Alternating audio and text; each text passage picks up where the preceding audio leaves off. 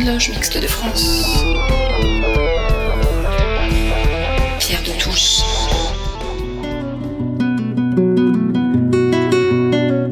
Bonjour à tous, bienvenue dans cette nouvelle édition de Pierre de Touche, la 125e édition de ce programme radiophonique conçu par la Grande Loge Mixte de France et réalisé et produit par Radio Delta. ارسم لي دار بدواغي كبار باش رحمة ربي تدخل للقلب ارسم لي طير كطير الحر اللي حتى واحد ما كسب ارسم لي طريق في وسط غابة شفت الدبل Alors nous avons choisi d'intituler cette émission Femmes, Vie, Liberté et ainsi de la dédier à Massa Amini et au mouvement féministe iranien qui vient de recevoir le prix Sakharov pour l'année 2023. En toute fin d'émission, une chronique sera consacrée à ce combat mené par les femmes iraniennes depuis un peu plus d'un an maintenant.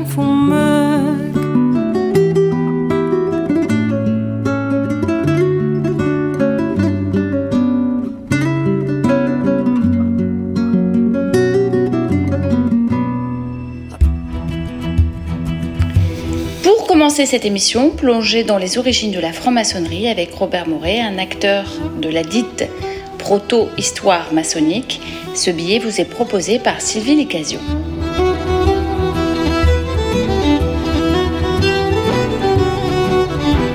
Robert Moret, un Écossais accepté. Reprenons notre cycle des premiers hommes qui ont porté notre histoire maçonnique dans le cadre de notre chronique sur les francs-maçons célèbres. Lors de ma dernière intervention, évoqué Arthur Ashmole, un Anglais initié à Warrington en 1649 mais il faut se tourner vers l'Écosse pour retrouver les premières traces de la franc-maçonnerie spéculative ou dite moderne, et cela dès 1598. Nous rentrons ici dans une période que l'on pourrait baptiser la proto-histoire maçonnique. Il nous faut tout d'abord parler d'un dénommé William Shaw. On sait très peu de choses sur lui. Il porte le titre curieux de maître des ouvrages du roi et surveillant général des maçons. Au déclin de cette maçonnerie opérative médiévale, il publie de nouveaux statuts qui contrôlent l'entrée des apprentis et leur accession au statut de compagnon, se dote d'une justice maçonnique qui punit les manquements aux règles de l'ordre et qui peut être à la base de la nouvelle franc-maçonnerie spéculative moderne. On soupçonne dans ces loges opératives des premiers membres qui ne sont pas du métier et que l'on dénomme des gentlemen masons. Ils sont recrutés en règle générale parmi les notabilités locales dès le premier tiers du XVIIe siècle. En 1641, soit un demi-siècle plus tard, un officier de la couronne écossaise, passionné de philosophie et d'hermétisme, mais non du métier, est initié à Newcastle, à la frontière de l'Écosse. Il s'appelle Robert Moray. Il est né en 1608, son père fait partie de l'élite écossaise et il est admis à l'université de Saint Andrews avant de poursuivre ses études en France. Il sert dans l'armée de Louis XIII au sein de la garde écossaise. De retour en Écosse, il rejoint son régiment en tant que colonel. Il participe ainsi à l'invasion de l'Angleterre en 1641 lors des guerres des Trois Royaumes, l'Angleterre, l'Écosse et l'Irlande, en tant que responsable de l'armée écossaise à Newcastle. C'est là qu'il aurait été initié à la franc-maçonnerie le 20 mai 1641 par des membres de la loge d'Édimbourg. Il s'agit là de la première initiation identifiée à avoir eu lieu sur le territoire anglais, bien qu'il s'agisse de l'initiation d'un Écossais par une loge écossaise. Il fait de l'étoile à cinq branches son emblème maçonnique qu'il n'hésite pas à dessiner sur sa correspondance. Il est fait chevalier par Charles Ier le 10 janvier 1643. Il rejoint une nouvelle fois l'armée française de Mazarin et participe à la guerre de Trente Ans. Profondément royaliste, il tente en 1646 d'organiser la fuite de Charles Ier sous un déguisement, mais le roi refuse au dernier moment. Mal lui en a pris, Charles Ier est décapité pendant la République de Cromwell et Robert Moray fuit vers les Pays-Bas espagnols, d'abord à Bruges, puis à Maastricht. Il revient en Angleterre à la suite de Charles II cette fois, qui lui confie les chartes royales pour créer la Royal Society en 1660. Cette société est basée à Londres et elle est chargée de promouvoir les sciences. C'est une société savante qui équivaut à notre Académie des sciences. Sa devise est Nullius in verba, qui veut dire ne croire personne sur parole. Car Robert Moret est aussi un homme de science, un chimiste, même s'il s'intéresse également à l'alchimie, à l'hermétisme et à la symbolique de la Renaissance. La Royal Society va intégrer des membres prestigieux comme Boyle, Eichmoll, que nous connaissons déjà maintenant, Isaac Newton et l'ingénieux architecte Christopher Wren, à qui Charles II d'Angleterre confie la reconstruction de Londres après l'incendie de 1666. Robert Moray finit sa vie enfermé dans son laboratoire privé de chimie, y sortant rarement pour rencontrer scientifiques et philosophes. À sa mort, le roi Charles II demande qu'il soit enterré dans l'abbaye de Westminster. Que Robert Moret ait été franc-maçon alors qu'il ne faisait pas partie du métier ne fait aucun doute. Il a sûrement été l'un des premiers maçons spéculatifs à l'époque où les maçons du métier se réunissaient encore en corporation. On appelait ces gentlemen masons des acceptés, d'où l'origine du terme rite écossais ancien et accepté. De l'avis de Robert Murray, on peut tirer deux conclusions. La première est que la franc-maçonnerie militaire est née très tôt. Cela n'a rien d'étonnant. Les militaires défendent les mêmes vertus que la franc-maçonnerie, la solidarité, l'honneur et aussi l'intégrité. Ils ont largement contribué à la diffusion de la franc-maçonnerie en France, mais aussi dans toute l'Europe. La seconde est qu'on peut sérieusement se demander si le projet de la création de la Royal Society n'est pas tout simplement un projet maçonnique. Beaucoup de ses premiers membres étaient des francs-maçons reconnus. Le plus célèbre est sans conteste Isaac Newton. La franc-maçonnerie attirait beaucoup de scientifiques à une époque où la religion s'éparpillait entre catholiques, protestants et anglicans en Angleterre. Aucune source ne peut prouver que la Royal Society est une émanation de la franc-maçonnerie, puisqu'elle était essentiellement de transmission orale, mais on peut raisonnablement y croire. Une fois de plus, la franc-maçonnerie montre qu'elle touche bien des domaines.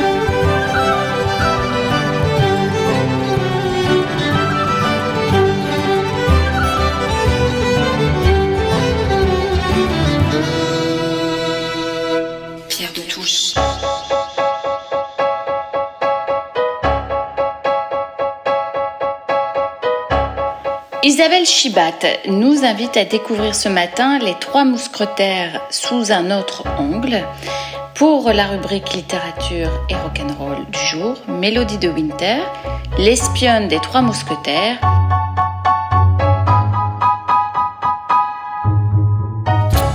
Milady de Winter, espionne et redoutable femme fatale des trois mousquetaires.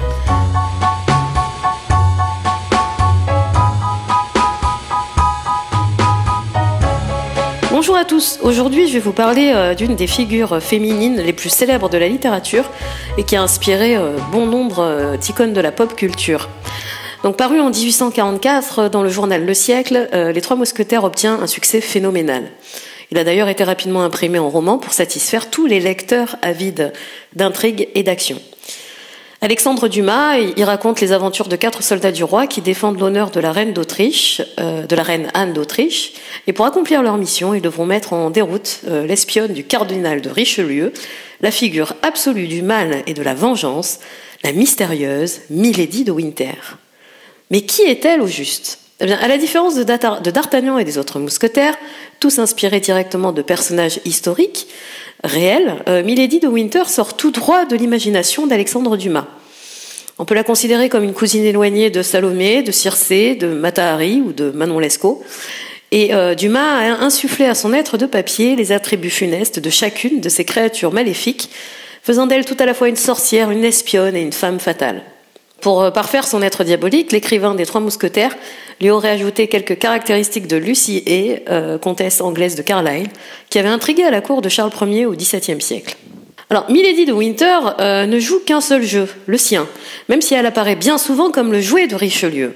Toutefois, la succession de multiples identités l'apparente à ces femmes sournoises, réelles ou imaginaires, qui n'ont eu de cesse de tromper leur monde. Euh, alors quelques noms pour s'y retrouver. Alors elle naît Anne de Breuil, devient la comtesse de l'affaire après son mariage avec le comte de l'affaire, qui se révélera être le mousquetaire Athos. Elle prendra enfin plusieurs noms suite à son mariage avec Lord de Winter et se fera tour à tour appeler Charlotte Baxon, Lady Clarick ou Milady de Winter. Milady, c'est l'essence de la femme fatale. Alors, elle est décrite comme une femme habile, experte en stratégie et opiniâtre, et elle jaillit dans le roman comme une sorte de réincarnation d'Athéna ou d'Amazone. Arborant fièrement ses attributs plus communément masculins, elle est la seule adversaire à pouvoir rivaliser avec les mousquetaires les plus braves. Qui plus est, elle dispose d'atouts plus spécifiquement féminins, comme sa beauté ensorcelante et la séduction qu'elle exerce sur les hommes. Déterminée à mater ses ennemis, elle peut compter d'abord sur sa beauté. En effet, les charmes de Milady semblent aussi puissants que l'envoûtement des magiciennes. Elle connaît son pouvoir de séduction qui lui permet euh, d'utiliser et de pervertir ses adversaires. Mais Milady n'est pas simplement belle, elle est intelligente et sa virtuosité, alliée à ses charmes, fait d'elle une perfide sirène, un écueil où vont se briser les âmes frêles des hommes. Brûlée par l'ambition, insensible, impitoyable, elle écrase quiconque se met en travers de son chemin. Véritable anti-héroïne, elle fait figure de génie du mal et met tout son cœur à soumettre les autres à sa volonté. Souvent rapprochée de la figure sournoise du serpent, elle fait sourdre ainsi l'image de la femme tentatrice. C'est à la fois le double d'Ève ou de Mélusine. Elle hypnotise sa proie pour mieux l'étouffer. Il n'en fallait pas moins pour se hisser à la hauteur du courage et des vertus quasi divines de nos braves mousquetaires, d'Artagnan en tête, capable de tout, y compris de tuer, aussi dangereuse que la veuve noire, sorte de Béatrix Kiddo avant l'heure, vous savez, c'est la charismatique euh, tueuse de Kill Bill, de Tarantino, elle vient par ses actes méprisables se cogner aux valeurs patriotes et solidaires des mousquetaires. Un combat au final ancestral et universel, celui du bien et du mal. Mais pourquoi Milady est-elle aussi mauvaise? Pas méchante, mauvaise. Ben, c'est-à-dire qu'elle a conscience de faire le mal et le fait quand même, sans éprouver aucun remords. Que renferme son passé? Qu'a-t-elle vécu de si terrible pour en être arrivée là? C'est au fil du roman que l'obscur passé de Milady est révélé à D'Artagnan et au lecteur. À l'occasion de confidences hasardeuses, la première est livrée par un Athos euh, sous l'emprise de l'alcool, tandis que le bourreau de l'île se charge de la suite du récit du destin funeste de Milady. On apprend ainsi petit à petit les drames qui ont parcouru la vie de cette petite orpheline, abandonnée de tous, sans famille ni amis, qui grandit dans un couvent. Pour s'échapper de cette prison monacale, elle séduit un prêtre et s'enfuit avec lui. Mais c'est là que son côté masculin frappe pour la première fois, puisqu'à l'instar de Thésée ou de Jason, héros sauvé par une femme gorgée d'amour, elle abandonne son libérateur qui se retrouve, tel Ariane ou Médée, seul face à son malheur et se suicide. La vengeance viendra de la main du frère de ce prêtre déchu. Elle est marquée par lui d'une fleur de lys, le signe des femmes perdues. Plus tard, alors qu'elle a épousé le comte de l'affaire, donc Athos, ce dernier sombrera dans la rage et la folie, quand il découvrira la marque infamant à l'épaule de son épouse. Fou de douleur, il rejoindra le régiment des mousquetaires et ordonnera que son épouse indigne soit pendue.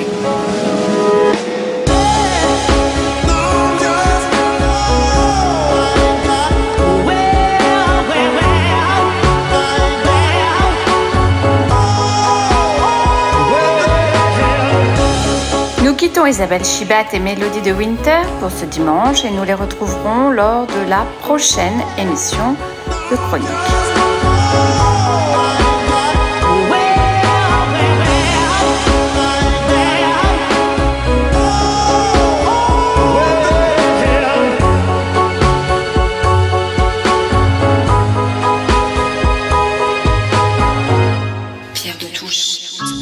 Depuis cette semaine, dans le cadre d'une rubrique franc-maçonnerie et devenir de la planète, Félix Nathalie se soucie de l'eau et de sa raréfaction.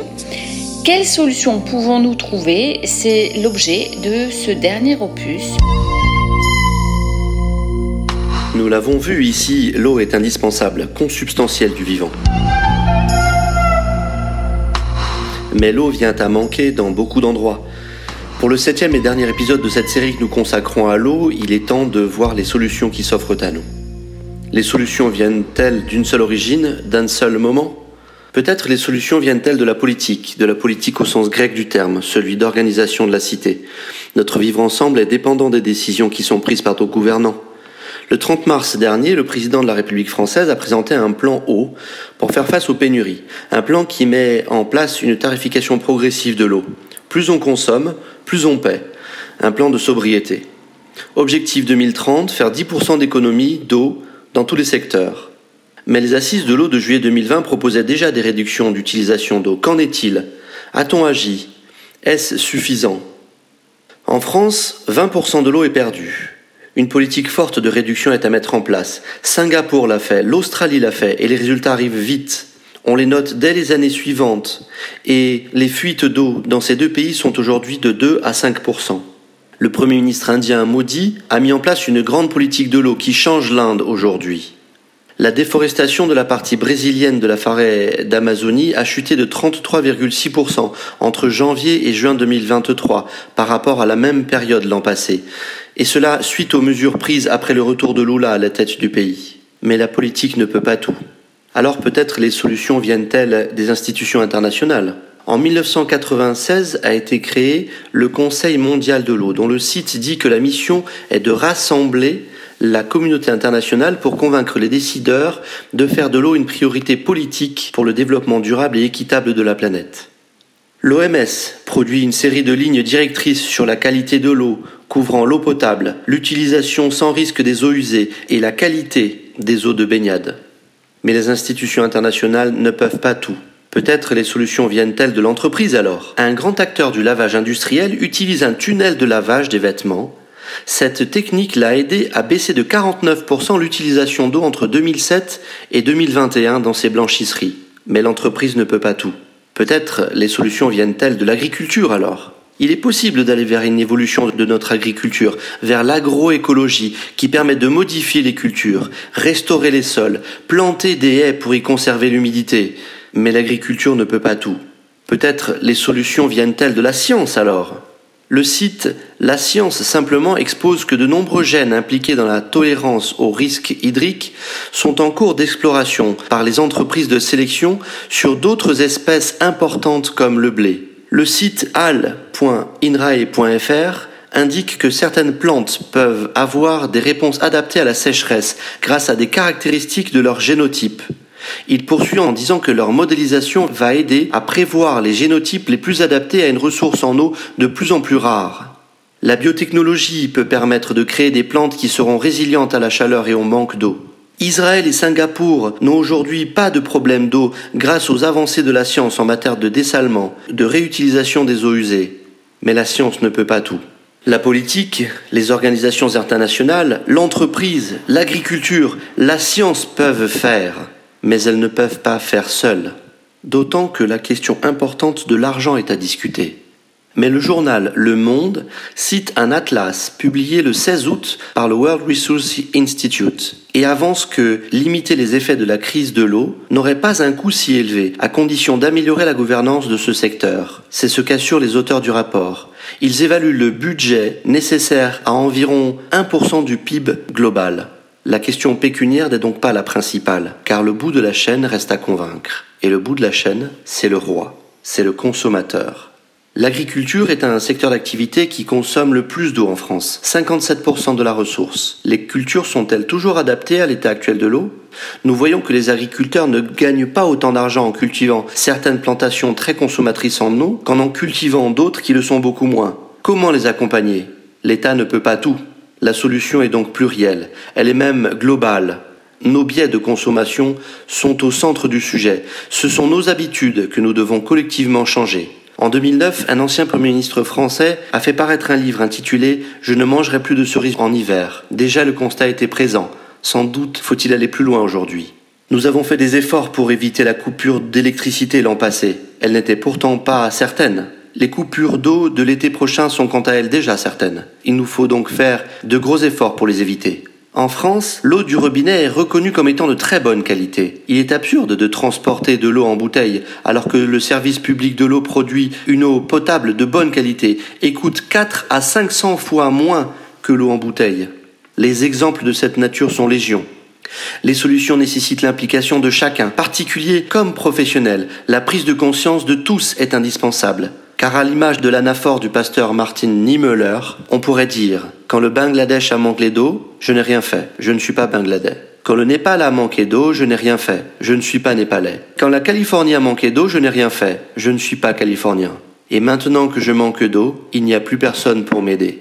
Alors, on pourrait se laisser aller au vague se demander à quoi bon fournir des efforts puisque la situation est désespérée. Mais non, car à la même manière d'une franc-maçonnerie décrite comme une institution progressive, l'humanité s'adapte. Suivons l'exemple du Bangladesh qui a appris à essayer de sauver sa population des inondations et autres cyclones, qui a appris à créer des cultures flottantes pour éviter qu'elles soient détruites par la montée des eaux. Suivons l'exemple de la Hollande qui, après un terrible raz-de-marée qui a tué 1800 personnes en 1953, a mis en place des cours de natation tout habillés qui voient les enfants comme les adultes venir à la piscine pour ce cours bien particulier, en short et en t-shirt pour les débutants, en pantalon, veste et bottes pour les plus confirmés. Car Charles Darwin nous le disait, celui qui survivra ne sera pas le plus fort ou le plus intelligent. Celui qui survivra sera celui qui saura le mieux s'adapter à son environnement. Alors oui, la franc-maçonnerie doit être un outil de plus qui porte le message d'alerte envoyé par les acteurs qui s'intéressent à l'environnement, parce que nos valeurs nous le demandent.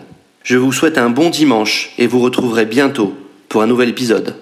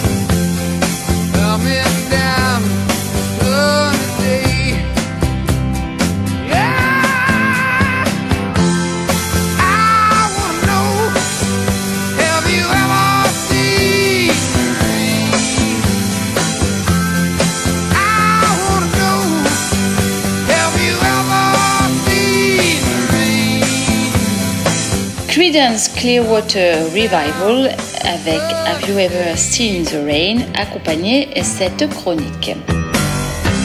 Pierre de Touche. Le musée d'art moderne de Paris accueille actuellement une exposition consacrée à Nicolas de Stahl. C'est l'occasion pour Michel Baron, dans le cadre de sa chronique Psychophilo, de s'intéresser à cet artiste.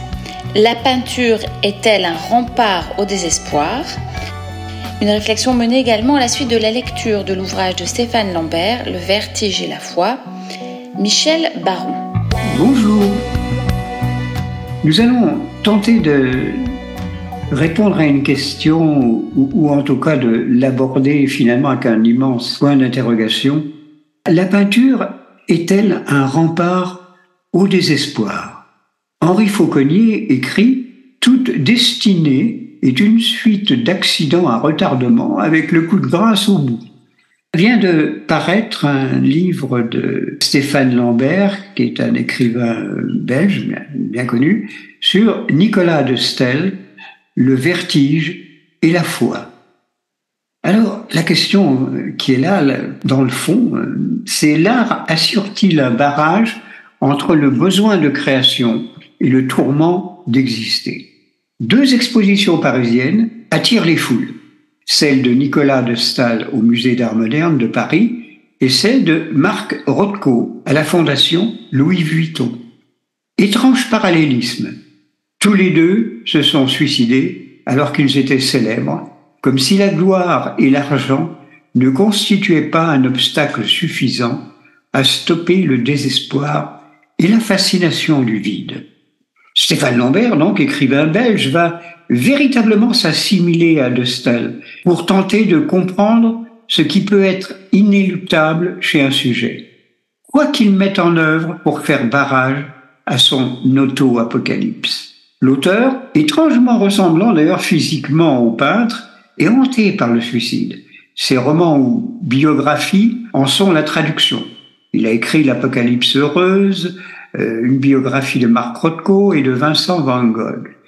Étrange galerie de personnages happés par ce qui devient le mal de vivre de la chanson de Barbara. L'auteur, véritable double hein, de Nicolas de Staël, va parcourir en deux temps la faille constitutive de la création et de la vie fulgurante du peintre, sa fièvre visionnaire et sa gigantesque solitude qui donnent à l'œuvre son mystère et à l'artiste sa tragique fragilité. Comparant Rothko et De Staël, il écrit Là où De Staël se libérait de son bouillonnement intérieur par une profusion de création et une nervosité, une brusquerie assumée dans son rapport à la toile, Rothko intériorisait sa tension et se réfugiait dans sa retenue.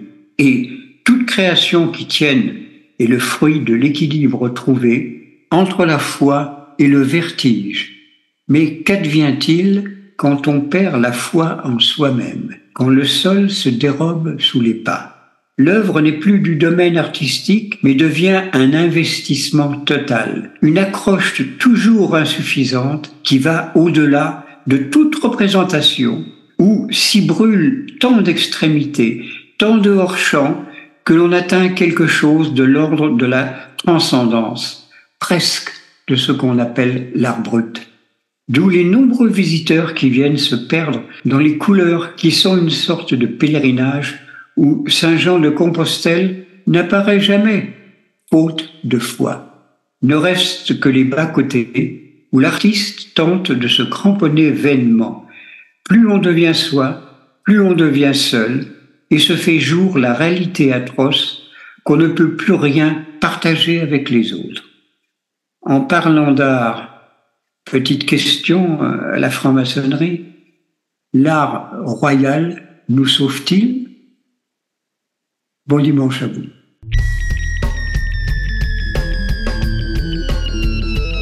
Pierre de Touche, une émission de la Grande Loge Mixte de France.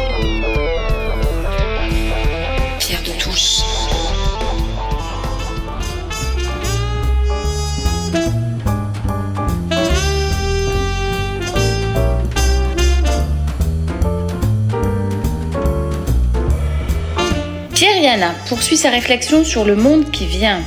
Aujourd'hui, autour du livre de Timothy Schneider, La route pour la servitude, Russie, Europe, Amérique, une réflexion autour des populismes et des autoritarismes, Pierre Yana. Timothy Snyder, La route pour la servitude, Russie, Europe, Amérique, chez Gallimard en 2023 pour la traduction française. Il est parfois difficile, en tout cas complexe, de comprendre une situation internationale chaotique, ballottée entre l'Ukraine et le Proche-Orient, avec les soubresauts idéologiques que suscitent ces deux conflits. Grâce donc soit rendue à Timothy Snyder, grand historien américain venu mettre un peu d'ordre dans nos idées.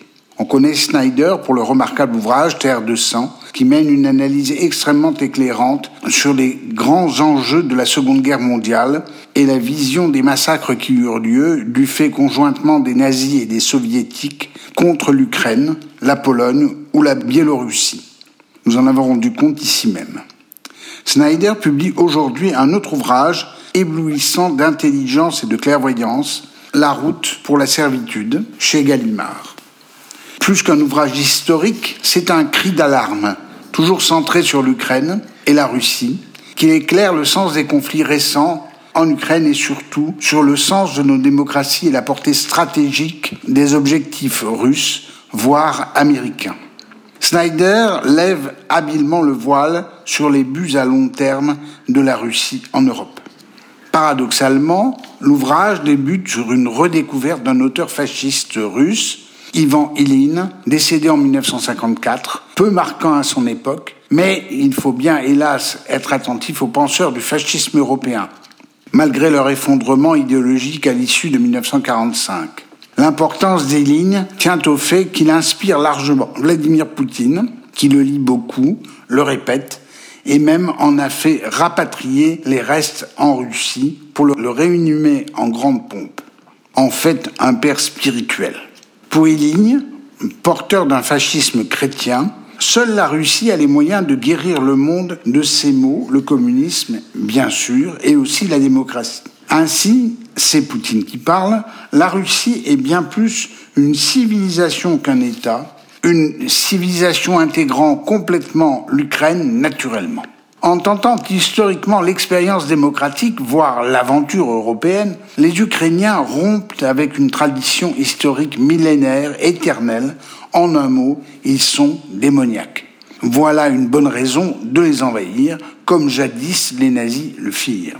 De quoi construire ou reconstruire un empire. Dans ce sens, il y a une nette opposition entre empire et démocratie. Cette dernière, dit Snyder, a pour fin première de garantir un principe, je rajoute pacifique, de succession. L'État peut survivre par-delà les changements de gouvernement. C'est ainsi le cas de l'Ukraine, qui a choisi les élections libres, une succession démocratique assurée et, par-dessus le marché, l'Union européenne. Tandis qu'en Russie, il n'y a aucune extension de l'état de droit. En vérité, Poutine a redouté la contagion démocratique d'un pays russophone. Mieux, l'Ukraine a librement élu un président juif et russophone, Zelensky. Nous voilà au cœur d'un complot ukrainien, juif et nazi. Rien que ça. Il s'agit donc bien d'un choix de société. Voilà à nouveau Hélène. Snyder place en face des deux invasions de l'Ukraine 2004 et 2022 la situation américaine avec la présidence puis le coup d'État de Trump en 2020. Poutine a donc soutenu Trump de deux manières, en le finançant, comme il a d'ailleurs financé en France un autre parti libéral, le Front National, et en manipulant allègrement les réseaux sociaux contre Hillary Clinton un trait commun, l'art du mensonge massif. L'Ukraine n'existe pas pour Poutine, l'élection américaine était truquée pour Trump. Pour les deux, l'action politique se fonde sur la richesse, l'oligarchie pour Poutine, l'homme le plus riche du monde, et la prétendue richesse de Trump, victime des Noirs, disait-il. Les deux se renvoyant la balle dans un même mouvement d'amitié. La montée de ces courants illibéraux, plutôt que populistes, représente un grave danger aux yeux de Snyder, car la vérité est une aspiration nécessaire à la démocratie. Et ici, l'on comprend bien en quoi l'invasion de l'Ukraine est une grave menace pour l'ordre européen. Et l'Europe, une vraie issue à la tentation illibérale en Russie et pour partie en Amérique. L'Europe, nous dit Snyder, se trouve prise entre la tentation impériale et l'intégration. Or, l'intégration européenne est un substitut à l'Empire qui intervient après l'effondrement des empires coloniaux européens plutôt que par la seule sagesse des gouvernants. L'Allemagne a perdu en 1945 la grande guerre impériale contre l'Ukraine, corbeille à pain de l'Europe, qui aurait assuré sa puissance et sa domination des Polonais et Ukrainiens réduits en esclavage. Telle était la volonté d'Hitler la France, les Pays-Bas, l'Espagne, l'Italie, voire l'Angleterre ont commencé l'Europe après avoir perdu leurs colonies. En conclusion, affirme Snyder, la Russie demeure un État impérial qui arrêtera par épuisement. La guerre d'Ukraine est une guerre impériale d'agression. Il importe aujourd'hui que la Russie soit vaincue et nettement vaincue. Le développement démocratique, au premier chef de la Russie passe par une défaite de Poutine et de la Russie impériale. À lire donc absolument. Bon dimanche.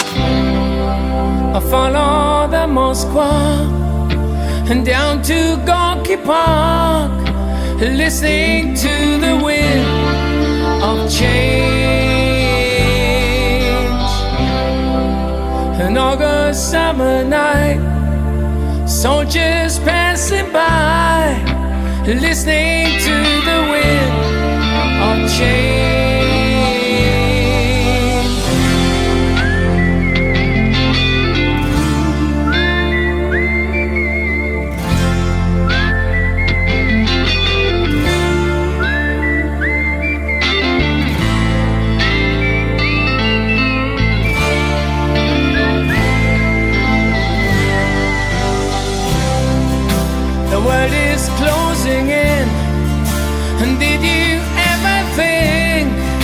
that we could be so close, like brothers. The future's in the air, can feel it everywhere. I'm blowing with the wind of change.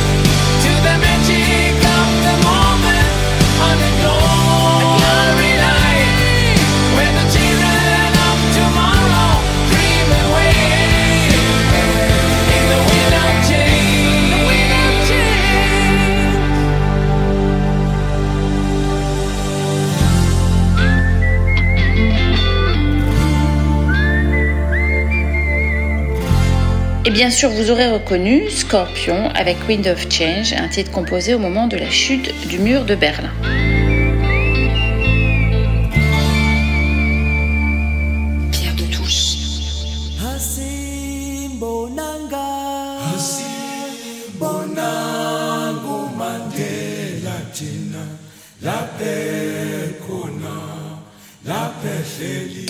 place maintenant à la chronique internationale. William Bress nous emmène ce matin dans l'hémisphère sud, en Afrique du Sud plus particulièrement, euh, un pays qu'il appelle la Nation Arc-en-Ciel, un billet qui sera accompagné de Johnny Clegg et de Assi Bonanga.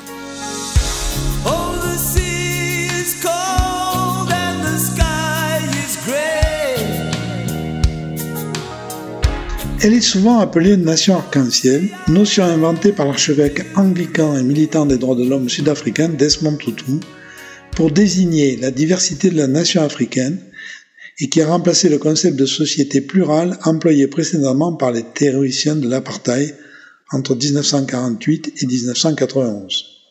L'apartheid était un régime politique de ségrégation raciale en Afrique du Sud, instauré en 1948 et aboli en 1994.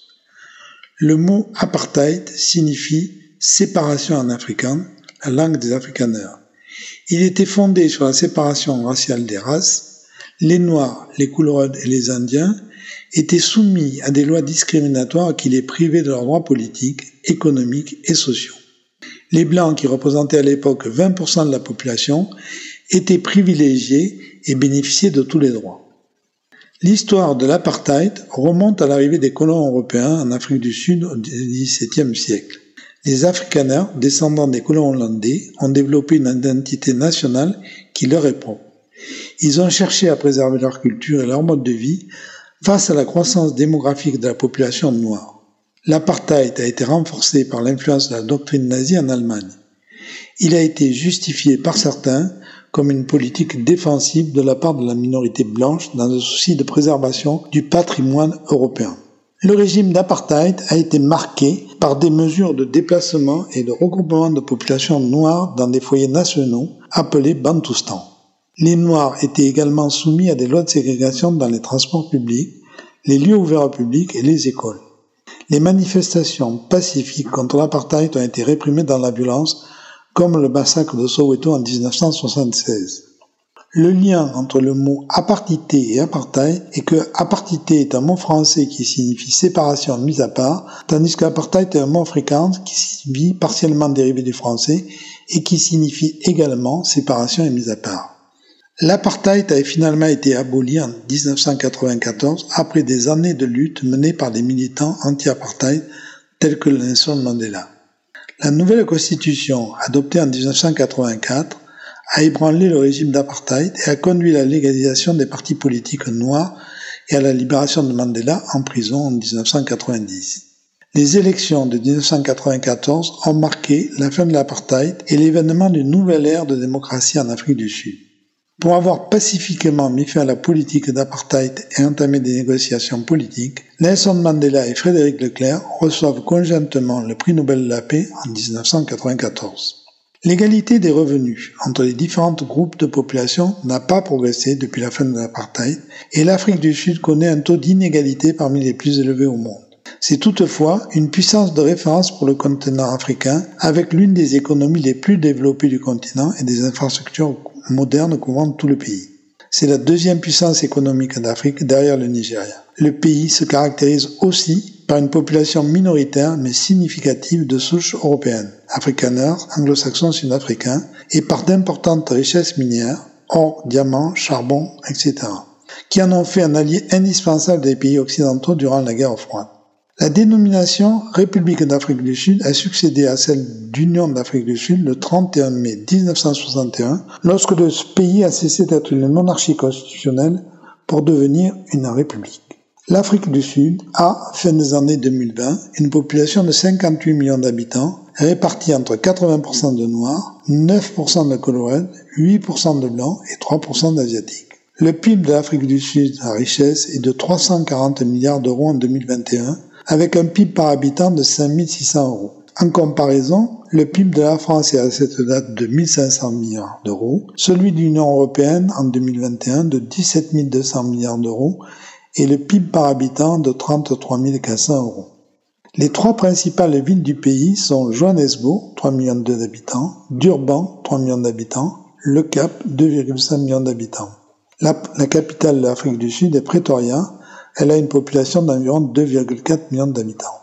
Les forces de l'Afrique du Sud comprennent une économie moderne et diversifiée, des ressources naturelles abondantes, une agriculture productive, une industrie manufacturière développée, un secteur des services avancés, une large ouverture pour les exportations, une stabilité politique, des infrastructures de qualité et des institutions fiables. Cependant, l'économie reste dépendante du secteur minier qui compte pour 5% de sa richesse et assure une grande partie des exportations. Les faiblesses de l'Afrique du Sud incluent une forte croissance démographique qui freine son émergence, une inégalité économique et sociale importante, une pauvreté généralisée, une criminalité élevée, une corruption endémique et une forte dépendance aux énergies fossiles.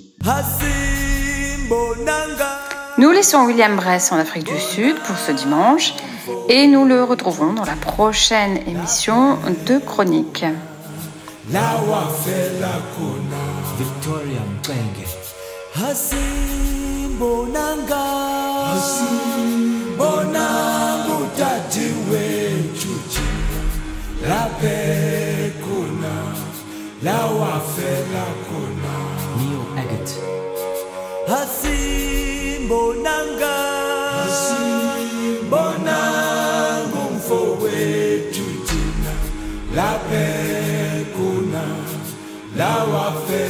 kona. Hauiti yei wena. Hey wena. Yei wena yei wena nawe. Sofika nini lasiyakona lasiyakona hauiti yei wena. Hey wena. Yei wena yei wena nawe. Sofika nini lasiyakona lasiyakona asibonanga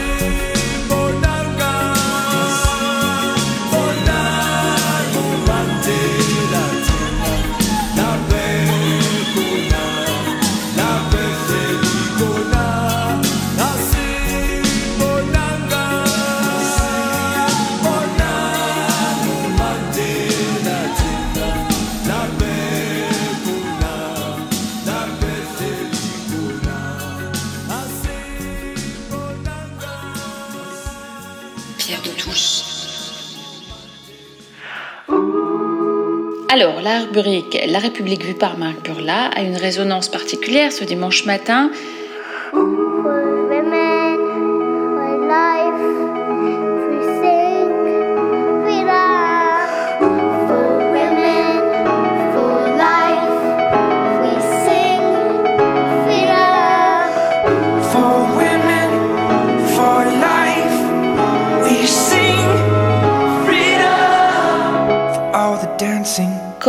Nous l'annoncions euh, en début d'émission, euh, cette édition est dédiée aux femmes iraniennes qui mènent le combat de l'émancipation et des libertés depuis la mort de Massa Amini il y a un, peu plus d'un an. Le prix Sakharov 2023 vient d'ailleurs de leur être attribué. Être libre, c'est servir par les forces de l'amour. Voici le titre de cette nouvelle chronique illustrée par Baraye, For Women, Life, Freedom. Écoutons Marc Burla.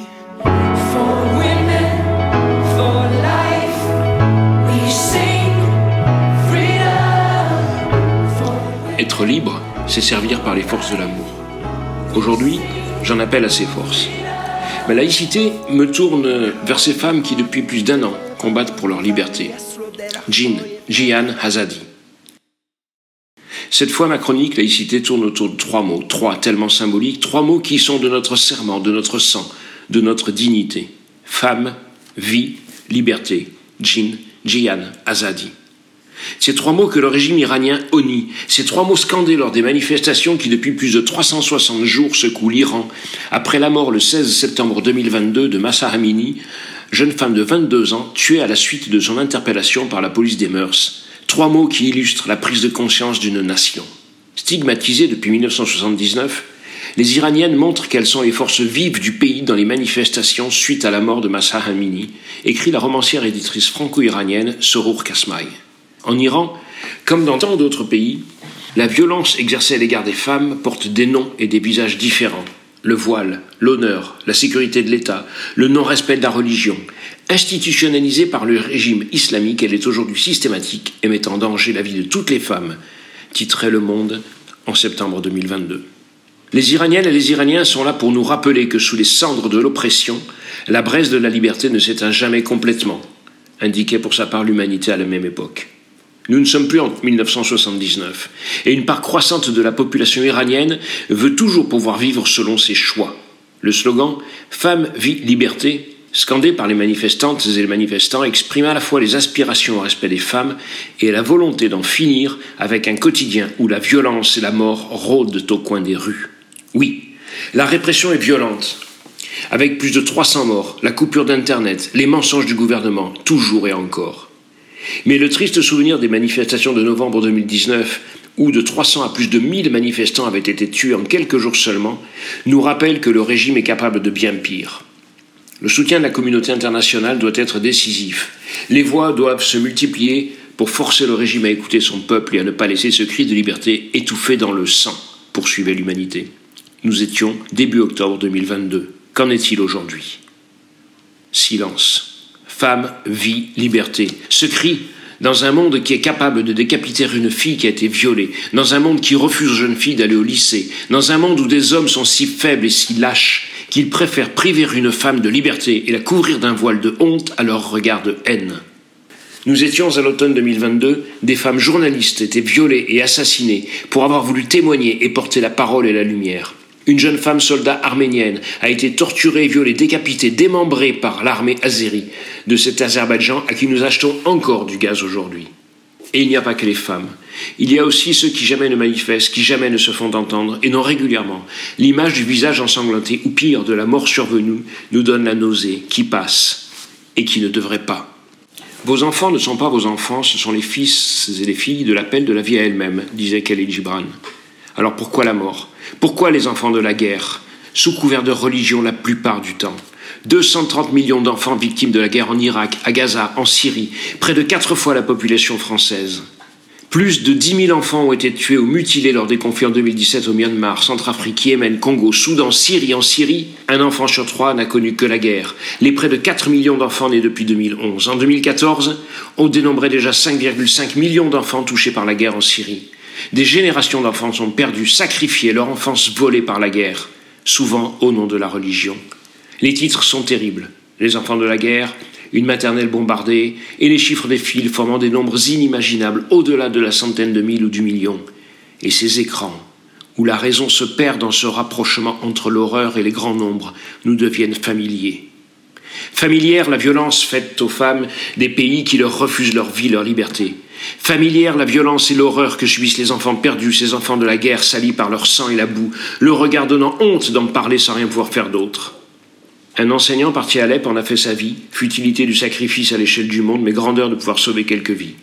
Des reporters tentent de réveiller les esprits par ces images si terribles, odieuses, horribles, images de guerre et de détresse au péril de leur vie. Malheur, calamité, désastre. Que pouvons-nous faire alors? Citoyens ordinaires, femmes et hommes, ne jamais nous taire, parler, diffuser, partager.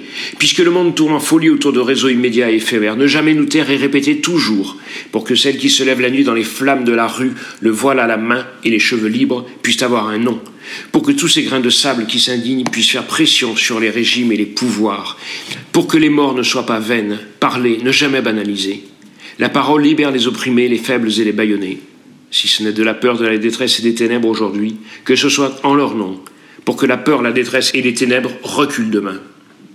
Addis, 20 ans, et les cheveux libérés, était morte sous les six balles tirées à bout portant dans la rue par les forces de sécurité. Gazaleh, 32 ans, Ananae, 23 ans, Massa, 16 ans, Nika, 17 ans, le nez cassé et le crâne enfoncé. Des hommes aussi à leur côté. Danesh, 25 ans, Farjad, 23 ans, Reza, 20 ans. Quelques noms. Parmi les plus de 300 personnes assassinées en quelques jours et puis depuis en quelques mois. Visage de la révolution pour que les femmes puissent être libres, vivre libres, insoutenables. Pour le régime totalitaire, inhumain et tortionnaire, il est insoutenable de parler, il est insoutenable de reconnaître à une femme la vie et la liberté, il est insoutenable de défendre un enfant de l'autre camp. Pour nous, il est insoutenable de torturer, de violer, d'assassiner, de bâillonner les peuples, de nier la vie. Parce que c'est insoutenable, nous devons avoir cette indignation et cette parole en tout lieu et à toute heure. Femme, vie, liberté. Jin, Jian, Azadi.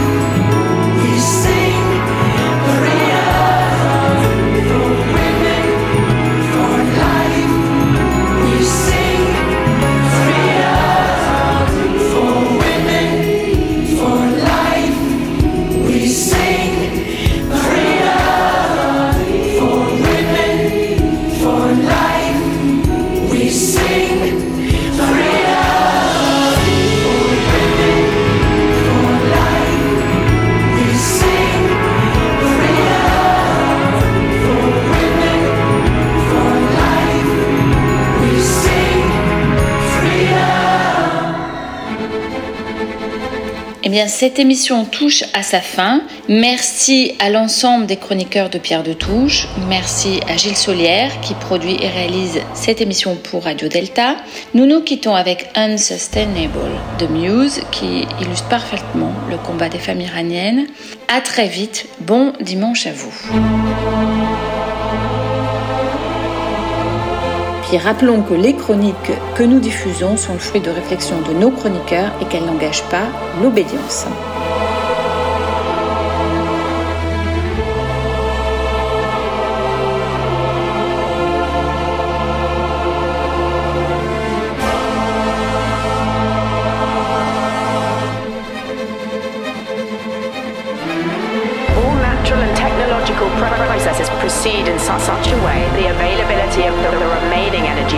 In all energy exchanges, if no energy enters or leaves an isolated system, the entropy of that system incre- cre- cre- cre- increases. Energy continuously flows from being concentrated to becoming dispersed, spread out, and wasted, and useless. New energy cannot be created, and high-grade energy is being destroyed. An economy based on endless growth is unsustainable.